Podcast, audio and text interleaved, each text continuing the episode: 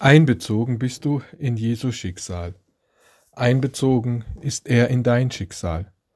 Einbezogen ist er in unsere Leiden, in unsere Schmerzen, in unser Sterben. Nicht allein sind wir, bist du, bin ich in Dunkelheit und Finsternis. Er steht mit seinem Tod und mit seiner Auferstehung nicht nur neben, vor und hinter dir. Nein, er ist in dir und du in ihm. Er lebt in dir und du lebst in ihm. Keine innere, keine äußere Not kann uns von ihm trennen. So geht's in die Ewigkeit.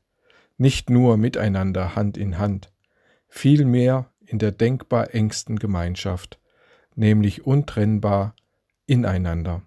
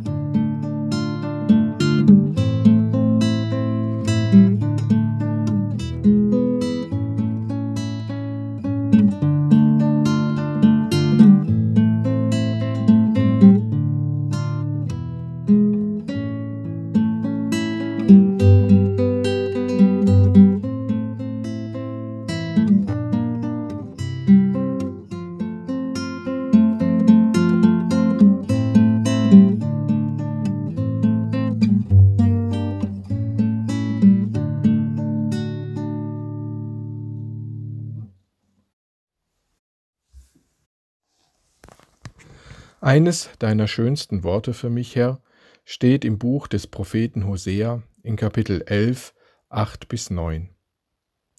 Mein Herz ist in mir umgestürzt. Mit Macht ist mein Willenswandel in mir entbrannt. Ich kann meinen glühenden Zorn nicht vollstrecken. Ich lasse Zornesglut nicht aufkommen. Auf Undankbarkeit, auf Unverständnis, auf Gleichgültigkeit, Abwehr, Zurückweisung, Verwerfung, Spott, Hohn und Beleidigungen reagierst du nicht mit Zornesglut, sondern mit der Flamme deiner Liebe, die um uns wirbt, uns umkehren lässt, Zuwendung schafft. Mit Liebe, nicht mit Wut und Strafe, willst du dich uns nahen. Ja nicht einmal auf Schläge, Folter und der Ermordung deines einzigen und geliebten Sohnes reagierst du mit Rache und Gewalt.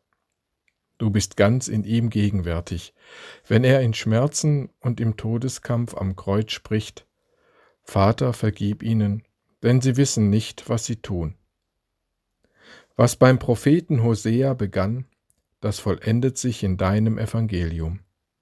So sehr hat Gott die von ihm abtrünnige Welt geliebt, dass er seinen einzigen Sohn gab, damit alle, die an ihn glauben, nicht verloren gehen, sondern das ewige Leben haben.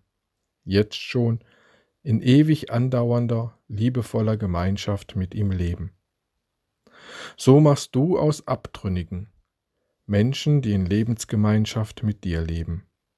Auch heute noch und morgen und übermorgen. Und das Zeichen deines unbändigen Willens zur Gemeinschaft, das Zeichen deines voll Liebe brennenden Herzens ist das Kreuz Jesu.